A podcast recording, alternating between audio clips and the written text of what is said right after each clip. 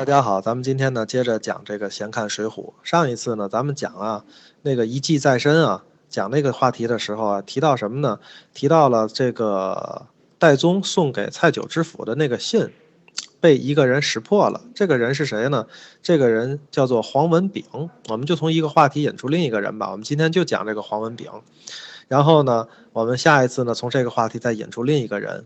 那我们就说这个黄文炳呢，其实他干过好几件事儿，比如说呢，他当时呢识破过宋江提的反诗。宋江呢曾经呢在这个他的反诗里面描写的对这个大宋王朝极其的不满，比如说他的诗句里有什么“恰如猛虎卧荒丘，潜伏爪牙，这个忍受”，然后呢，他年若得报冤仇，血染浔江口。当时呢，我觉得所有的人看见宋江提的这种诗词，一般的人我觉得是看不明白的，而且呢，看得明白的人呢，也往往不一定在意，因为你想那个年代，许多人就骂个朝廷什么的，就跟咱们现在有的时候哈发发牢骚那些社会上的人是一样的，没准儿呢还会有人随声附和呢。可是你会发现这个黄文炳这个人就不一样，他不仅抄下来到蔡九那儿去邀功，而且他还向九保去借了笔墨。啊，抄写这个东西，而且他还呢问清了题诗的这个人长什么模样，再吩咐九保呢，你千万不要把这个墙壁上的诗词刮掉，以免证据灭失。你想如此的有条不紊，可见这个黄文炳其实呢还是一个非常能干的这么一个官员，而且呢后来这个黄文炳呢居然能够从这种京城的童谣里面去联想到这个号国殷家木刀兵。点水工和提反诗的这个宋江是一个人，这个两条不相干的证据一对照，就有了这么重大的发现。说这种的斗争经验跟警惕性，而且实时观察这个这个这个这个案情的这种情况，这种官员在宋朝实在是太少了。你再想，宋江的后来叫装疯卖傻，也被黄文炳识破了。他跟那蔡九知府说：“你且呢换。”这个本营的这个这个这个普通的看宋江的这官兵来问一下，这个人呢是平时就疯还是近日才疯？若是平时就疯呢，那就是真的疯了，对吧？若是近日才疯，呢那必是诈的，必然有诈。所以呢，在他面前伪装成精神病，想希望减刑的这个宋江，居然没办法蒙混过关。然后呢，大家在想，吴用那些人呢，造了一个。伪造的书信，就是刚才咱们这一期一开始提到的，说那个识别假书信这个问题。当时呢，这个黄文炳就跟蔡九说了，说你看这个太师的字呢，也是咱们天下的这个自成一家，那学他字儿人多了。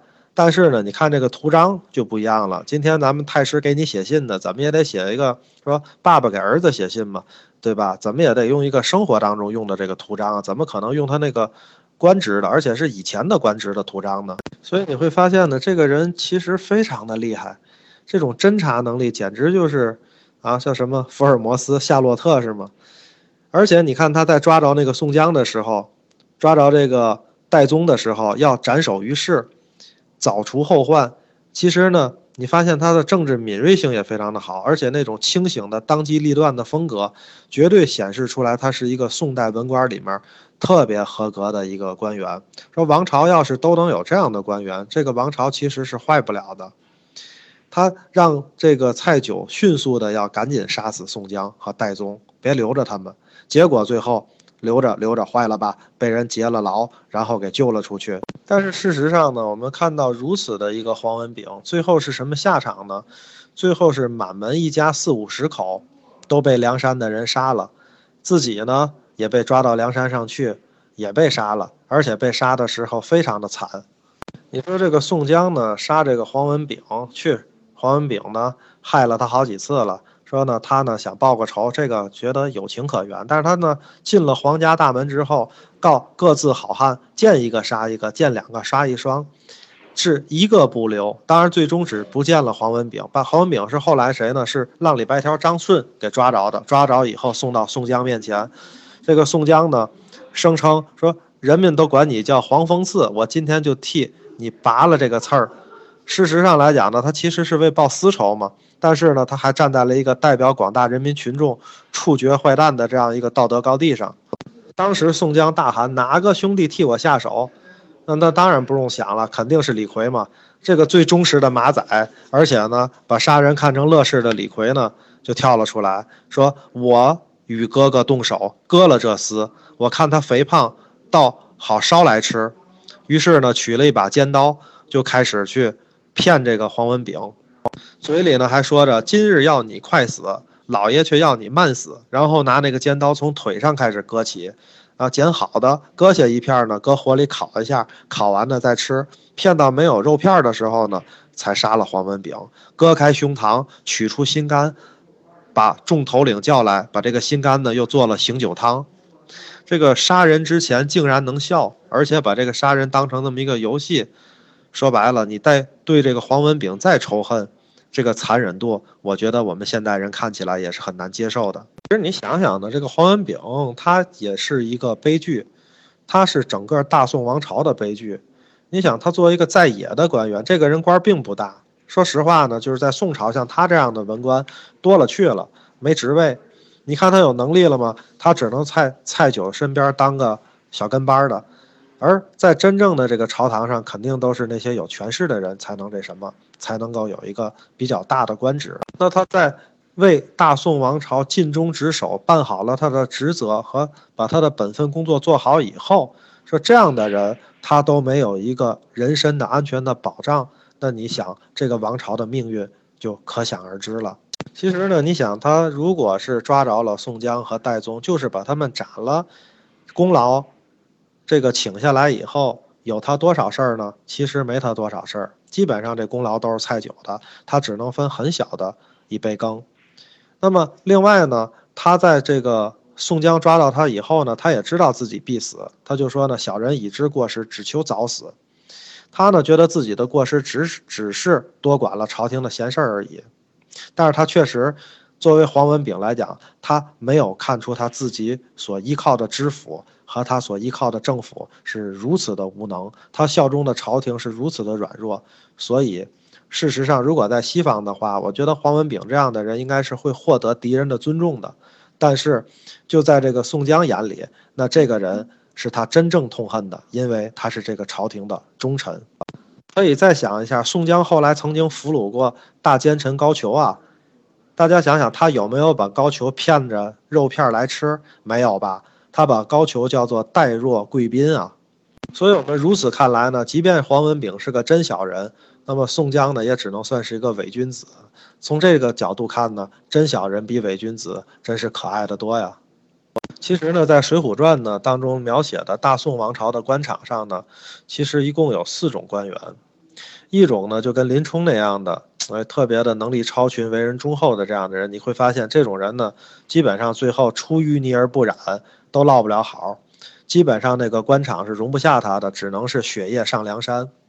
另一种呢，就是像宋江这样的能力，那么他作为一个这个能力超群、善于权谋的人呢，其实他早就看出了这个王朝的弊病和未来，所以他打工的时候呢，完全是为自己在寻找机会。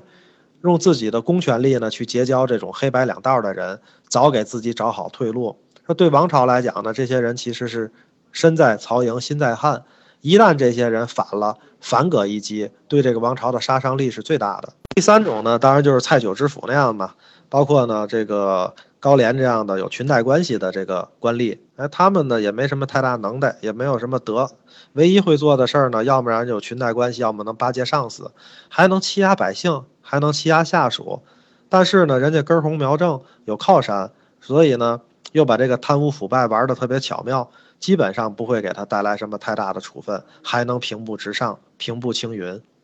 最后呢，第四种呢，就是这种黄文炳式的了。那苦读寒窗以后呢，学识也还可以，在官员这个大染缸里呢，一方面想勤勉的为朝廷办事儿，一方面呢，去牺牲自己的自尊，扭曲自己的人格。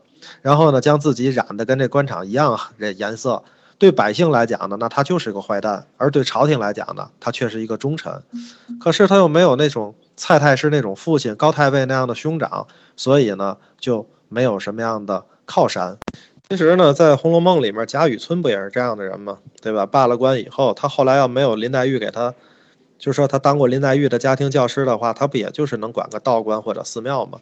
后来是攀上了黛玉这个外婆他们家的贾府这棵树，才能复出做官。说对黄文炳来讲，说只有立一件大功，才有复出的希望。所以你才会发现后面黄文炳种种种种的跟这个宋江。这一步一步的，其实都是很想得到朝廷的重用而已嘛。其实从这个角度讲，他也没有太多的错误嘛。其实生在那个年代呢，信息不通畅。前两天还有人说古代好，现代好。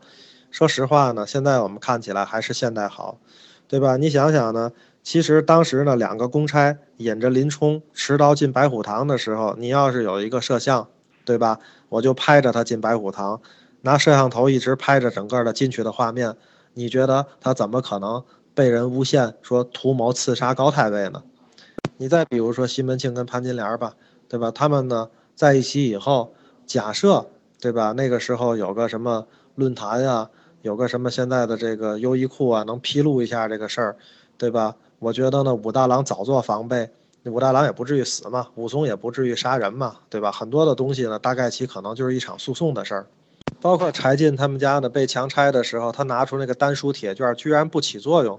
那个可是太祖皇帝给柴家的，因为太祖皇帝是受了柴家的禅让嘛，对吧？那么给柴家发的那么一个免死的金牌，别说免死了，免税，反正好多照顾呢。那我觉得呢，这个是一个契约。那太祖发的契约，居然在当地的一个知县、知府手里，是这个东西就如粪土一样，这太没有契约精神了吗？对吧？所以我觉得呢，当信息充分流通和传播的时候，其实是能阻止很多罪恶的发生的。所以呢，虽然在现代社会还可能有这样的事情，但是由于信息发达了，信息公开了，所以这个作恶的成本呢就逐步的上升。当作恶的成本高于它的利益的时候，或者接近于它的收益的时候，丑恶的事情就会逐渐的减少。也许这就是一种从根本上防范丑恶的制度。也许就会从此而产生吧。那我们回到黄文炳呢？我觉得黄文炳最大的错误呢，其实就是他太把这个朝廷当回事儿了，而且他太相信朝廷的能力了。所以黄文炳的死呢，警示的意义在于，在那个样的一个年代里面，朝廷不行的情况下，他做事太认真，弄不好就会引火烧身，因为朝廷不会真心的保护像他这样的官员。最后呢，说黄文炳的时候，我们再提一下吃人肉这个事儿吧。我觉得呢，人类呢对自身的尊重呢是随着社会发展不断进步的。你看那个灵长类动物吧，基本上它对这个自己同伴的死去的这个遗体，它都不会去伤害它。我们还有一句话叫什么“虎毒不食子”吗？虽然老虎不是说灵长类的，但这句话也揭示了动物界也有某种禁忌啊。但是你会发现，梁山的这个人吃人肉，他显然不是因为他饿了吃，他的动机和他的动因就很值得寻味。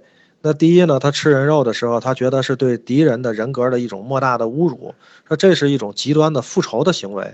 换句话讲，他吃敌人身体的时候，他根本就没有把敌人看作跟自己是同样的一个同类。其二呢，这个吃人实质意义上是一种象征意义的宣言，就是那意思，我是强盗，我怕谁呀，对吧？那么说白了呢，他是对社会正常伦理的一个最大的蔑视，对社会正常秩序的挑战。他觉得呢，对人格尊严这种践踏。